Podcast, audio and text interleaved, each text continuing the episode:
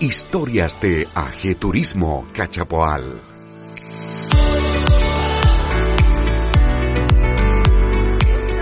Nos vamos a ir a San Fernando, Enrique. ¿Cómo estás, Enrique? Ya. Bien, aquí Olivia, buenas.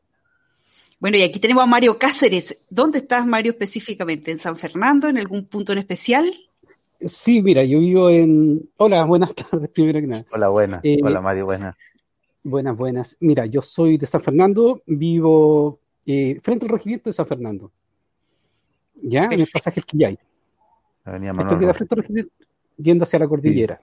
Sí, Y ahí, ahí tienes tu taller. Sí, se podría decir que acá tengo mi taller. eh, vivo con mis padres ahora por el, por el cuento del coronavirus. Vine a vivir con ellos para estar con ellos, para estudiar solo. Entonces me traje mi taller para acá. Fantástico. Entonces acá estoy por... Ahora, ahora yo, eh, como tenemos ahí abajo, eh, faltó poner el, el móvil porque yo sé que vamos a descubrir el, el mundo Cáceres, ¿eh? que así se llama el logotipo de Mario, y re- realmente es un mundo, Enrique, y toda la gente que nos ve. Saludos a todos los socios de la GECA Chapoal, que yo sé que se van conectando, los amigos también de otros puntos de Chile y del mundo. Ah, no creas, Mario, que solamente que nos quedamos en Chile, nos abrimos para todos lados. Así que eh, eh, para que, para que conozcamos tu mundo, cómo haces esas maravillosas obras en cobre y en otros metales. Vamos a hablar de algo que me estabas explicando que se llama eh, alambre tejido y también otro concepto nuevo, o sea, para nosotros nuevo, filigrama en alambre y todo un tema ahí de un universo de que nos tienes que contar desde cómo te iniciaste, eh, cómo llegaste también a esto, porque uno siempre tiene como un momento en la vida donde decide qué hacer y justo así llega a lo que le realiza. Así que vamos a, a entrar a conocer profundamente desde el origen de, de esta historia a lo que llegaste a ser el mundo Cáceres. La primera pregunta, Enrique. sí, queríamos que nos, que nos contara, como estamos viendo este momento especial, cómo está viviendo este periodo de pandemia. Ya sabemos, nos contó que está viviendo con sus padres, acompañando a sus papás ahora. Sí, eres para cuidarlos, para, para tratar de hacer las cosas uno y tam- bueno, también trabajando para que no salgan mucho ellos, ¿ya? Eh, y gracias a Dios hemos estado bien, nos hemos cuidado bastante, siguiendo la- las reglas, digamos así, estando, eh, encerrándose tempranito, salir lo menos posible. Y bueno, gracias, bueno, no, no, gracias, pero sí he podido y logrado producir más, más, más horas, ¿me entiendes?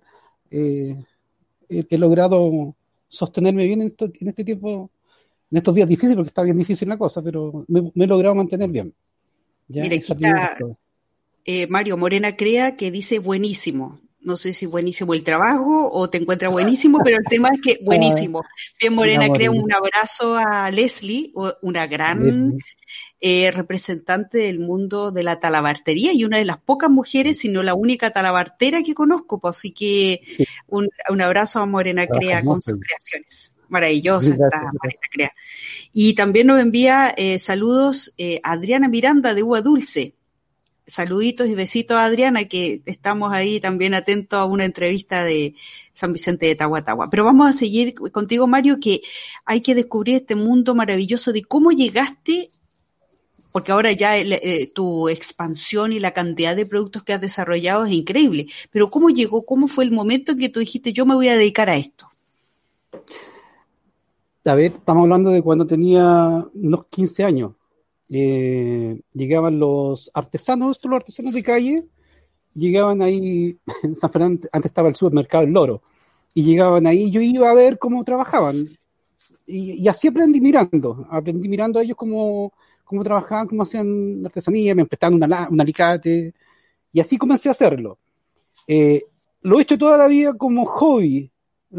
Eh, lo hacía, lo guardaba o regalaba, pero hace tres años comencé a hacerlo, digámoslo así, profesionalmente, que me dediqué 100% de, de lleno a, a hacer eh, orfebrería eh, en alambre, eh, el alambrismo en sí, como los artesanos de tiempo aquello. ¿Y cuál fue la, la primera obra que, que lograste hacer que tú dijiste, ya, eh, por aquí yo voy, esto me está realizando? ¿Te acuerdas de el primer trabajo que hiciste? Mira, mi primer trabajo cuando chiquillo era la, la, famosa hojita de marihuana que se hacía en, en alambre. Sí. Ese, fue, ese, fue mi primer mi, mi, mi, primer trabajo que hice con, con alambre. Ya de ahí empecé a, a hacer cadenas, hacer cadenas que lo que más me gusta hacer, que son cosas con argolla y alambre. Pero ese fue mi primer trabajo. Y cuando me dediqué a hacerlo profesional fue cuando empecé a hacer las lámparas. Un día tuve un accidente y que trabajé, cuando estaba trabajando en lo mío, que otra cosa que estudié, y tuve un accidente y tenía unos alambre ahí que lo tenía que y me puse a hacer lámpara para una para mi pieza y empecé a hacer una, otra y otra y, y dije, ya es tontero, tenía muchas bajo la cama, tenía por bajo la cama. Y dije, ya es tiempo de mostrarla. Y ahí me dio por, por empezar a hacer joyería de todo índole para tirarme a, a feria y todo ese tipo de cosas. Siempre he tratado de hacerlo bien elegante, lo más bonito posible, para que tome un valor estético el cobre también. Me preocupa eso de que sea hermoso el cobre, que se vea lindo, que se vea que está bien trabajado. Técnica antigua, que es la de los febres de calle, el artesano de calle, entonces trato de darle un.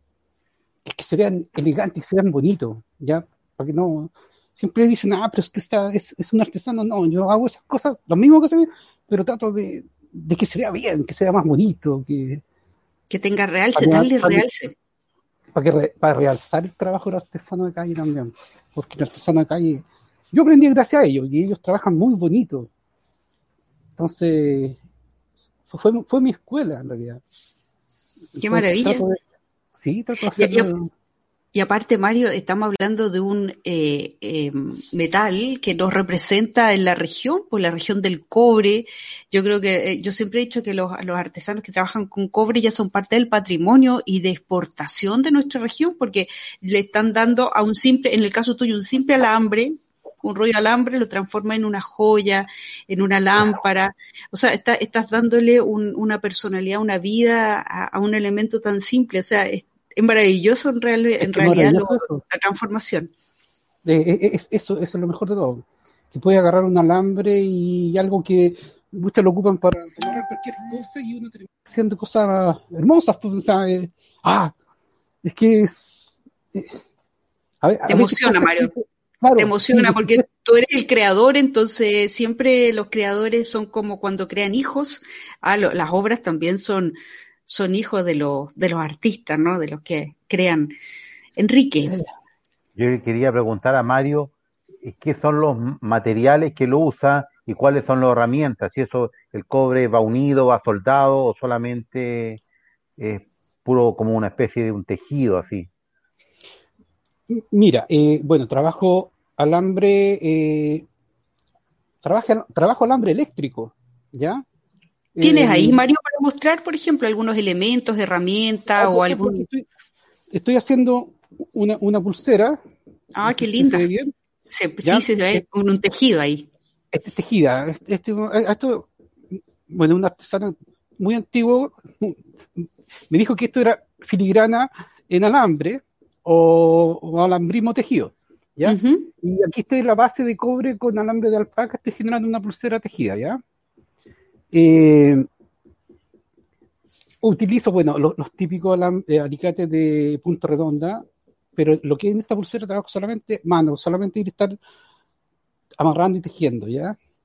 Y ocupo lo que se me cruza, por ejemplo, las medidas para la argolla, por ejemplo, este collar, ¿ya? Que son pura argolla, eh, la medida del centro la, la, saqué de una impresora vieja que estaba en desuso y la desarmé y le saqué la, las guías de la, de la impresora, las la guías de los fierritos, los sirvo sí. como guías para ir enrollando y después cortando las argollas para que me queden las medidas. ¡Qué Entonces, maravilla! Sí, eh, reciclo bastante en ese sentido. Sí, voy reciclando algunas cosas. Alambre, utilizo puro alambre de, de eléctrico porque la ley te exige que el alambre de cobre para electricidad tiene que ser de un 99,9% de pureza de cobre. O sea, tiene que ser 100% cobre. Uh -huh. Entonces, ahí va la, la, garantía de que es 100% cobre. Se supone que el cobre también es antialérgico. Exacto. ¿Entienden? Entonces, por eso me preocupo de usar el, eh, cobre eléctrico. Yo ocupo para todo es cobre eléctrico. No compro, no compro mucho alambre de orfebre porque prefiero más cobre eléctrico. ¿Me entiendes? Y voy desarmando, desenrollando el alambre y compro rollos y no, me preocupo desarmarlo. Además, está, ese trabajo extra, que es desarmar el, enjambre de, la. ir desarrollándolo y después ir tejiendo. Entonces. Oye, Mario, ¿y, en qué te inspiras tú, por ejemplo, para las obras que tienes atrás o que están alrededor tuyo? Cuéntanos, ¿cómo, cómo se creó eso? ¿De, dónde vino? ¿Lo viste en algún lado? ¿Te lo pidieron? ¿Cómo va eso? A ver, el, son, ideas, pero también que están mezcladas con, algo que ya he visto. Yo siempre he dicho que, un, bueno, mi punto de vista, que un, artesano, el, el, el 70% son, son copias o sea, uno ve una idea, ve a alguien con un collar, pero uno se imagina, lo mejora, ¿me entiendes? Entonces ve una idea y tú la mejoras con tu idea, entonces así vas creando una pieza diferente. Entonces, sí, a veces eh, estoy viendo una película y veo a alguien que, tiene un collar bonito, entonces, ah, les hago una foto y después lo mejoro, ¿me entiendes? Ah, o si no, hay ideas mías, ideas propias mías. Por ejemplo, este collar fue una idea, un día que me estaba haciendo figurita y terminé haciendo Qué bonito. ¿Entiendes? Tiene aplicaciones. Qué bonito. Es sencillo, pero se ve elegante. Puesto se ve bonito. Entonces, así saco la idea. Porque cualquier de estas eh, collares que has hecho, por ejemplo, en un vestido aburrido, fome, de un color plano, le pones este collar y le da realce, o sea... Ah, claro que sí. Y, el, le da personalidad y moda, y además que está muy de moda ahora los, los accesorios que sean visibles, llamativos, y si además es de cobre, vamos. Aquí este, te envía saludos Raúl José Montero, eh, encargado de la, del turismo de la Municipalidad de San Vicente de Tahuatahua, así que ya le podemos, aparte de darle saludo a José Raúl Montero, decirle que aquí tiene un, un representante de San Fernando, que yo sé que Raúl eh, tiene un sueño, que se junte San Fernando, San Vicente y Santa Cruz y empiecen a hacer ferias colaborativas. Así que buenas ideas oh. de José Raúl Montero. Maravillosa idea. ¿Cierto? bueno, sería buena idea. Sí, buena, buena. La SAN. Un tremendo representante, ¿ves? Ahí de parte de, de turismo de la Municipalidad de San Vicente de Tahuatahua, ahí te tiene en la mira, Mario, para ver si podemos hacer algo. Pues. Sí, no, sería maravilloso para empezar a mover ya el, el cuento de, la, de los artesanos, que empiece a haber movimiento de nosotros. Exacto. Y hemos estado parados mucho tiempo. A mí me encanta, me fascina estar en ferias, ir a las ferias, conocer gente. Me gusta estar ahí, mostrar mis trabajos, que me preguntan cómo lo hace. me fascina estar conversando, eh, compartiendo. Es genial eso. Y si se puede llegar a volver a eso, sería ideal. Eh, es lo que ah. esperamos todos en realidad. Ahora, ahora entiendo qué me dice Raúl, porque dice la Tierra Santa turística, claro, porque las tres ciudades santas, San Vicente, San Fernando y Santa Cruz. Eh, así que vamos, vamos a tener que santificarnos para potenciar estas ideas. Así que Raúl, ya, ya lo sabes, está grabado esto y lo podemos revisar después, Mario, para la, propuesta de, de las tres Exacto, exacto. bueno, Mario, sigamos con, preguntas que me han hecho que no están aquí, pero me han hecho, me preguntan si eh, se puede hacer a pedido. Claro que sí. Sí, no, no hay problema. Si últimamente he estado trabajando pedido, eh, me han pedido lámparas, que, eso me, ha estado moviendo eh, estos meses. Me han pedido lámparas y también he enviado pulseras. E incluso he llegado a vender pulseras para el negocio, que se ha dado la oportunidad y he vendido una, un lotecito de pulseras para negocio también. Hay gente que quiere vender en, otra ciudad y sí, se ha logrado. Se manda por estar, que no hay problema. Ha pedido lo que quieran. Ah, genial. Entonces ya saben las, las que estén enamoradas de algún diseño por ahí, ¿ah? que Mario puede transformárselo en realidad. Enrique. Sí, no, sí. Te quería preguntar a Mario, aproximadamente cuánto se demora en hacer esa pulsera, una lámpara, aproximadamente cuánto tiempo del trabajo. Mira, dependiendo del... Mira, no sé si se ven. Sí, sí se ven. Ya, por ejemplo, la, la que tiene la luz prendida, esa lámpara, en esa me demoré cerca de cuatro días, ¿ya? Porque son, obviamente son puras argollas, son más de 3.000 argollas que tiene esa lámpara, y con la de al lado también. Son, Es un tejido que se llama cota de malla, ¿ya? Es, lo que usaban los caballeros medievales en la armadura. Es el tejido que hago yo en, ese tipo de lámpara, ¿ya? Tuve una lámpara de un pedido especial, una dama de Rancagua me pidió tres lámparas, que fueron 16.000 argollas en cada lámpara. ¡Wow! Eran, eran grandes. Muy grandes. y de esa me demoré una semana y media en hacer una, una lámpara, así todo el día cortando y, tejiendo. Hay pulseras que me demoro una hora dependiendo del modelo. Eh, hay, por ejemplo, esta, esta pulsera tejida, ¿ya? tiene eh, mostacilla Miyuki y tiene un alambre de 0,3 que es torcido y después tejido. Y esto me demoró como unas tres horas hacer esta pulsera. Proyecto de fortalecimiento gremial financiado por Cercotec.